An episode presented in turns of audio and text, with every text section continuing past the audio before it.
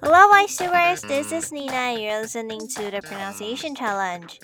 Today, we're going to talk about the ethical dilemma of self driving cars. What is the future of autonomous vehicles? Let's check out video to learn more about self driving cars. And today's sentence is But if a programmer were to instruct a car to make the same move, given conditions it may sense in the future, well, that looks more like premeditated homicide. I'll say it slowly again. But if a programmer were to instruct the car to make the same move, given conditions it may sense in the future, well, that looks more like premeditated homicide. Alright, we got four pronunciation tips in today's sentence. The first one instruct. Instruct. Instruct.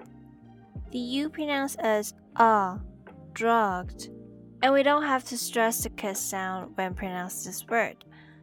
Instruct instruct. The second one, conditions. Conditions. Conditions. The O here pronounced as a short sound uh. Can. Conditions. Conditions. And the third one, premeditated. Premeditated. Premeditated. DI pronounced as d. D and the T in the last syllable also pronounced as d, tated, premeditated, premeditated. And the last one, homicide, homicide, homicide. HO pronounced as ha, ha, and MI pronounced as m.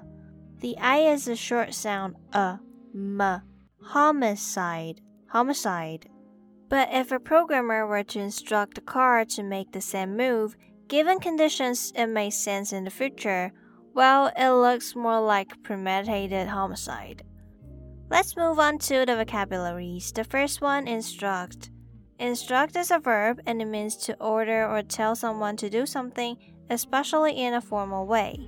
For example, tourists are instructed not to travel to the region unless absolutely necessary. And the next one, premeditated. Premeditated is an adjective and it means doing something after being thought about or carefully planned. For example, police have confirmed that the case was a premeditated murder. And the last one, homicide. Homicide is another word for murder. For example, he was convicted of homicide. Alright, that's all for today's episode. Do you think autonomous vehicles will be the future? Self driving cars can bring lots of convenience to us, like reducing traffic accidents and fatalities caused by human error. But there are still things we need to consider before letting self driving cars replace traditional vehicles entirely. Do you consider it murder if a programmer wrote instructions to guide the car on what to do during accidents? Leave a comment below to share your thoughts and don't forget to record today's sentence. I'll see you next time.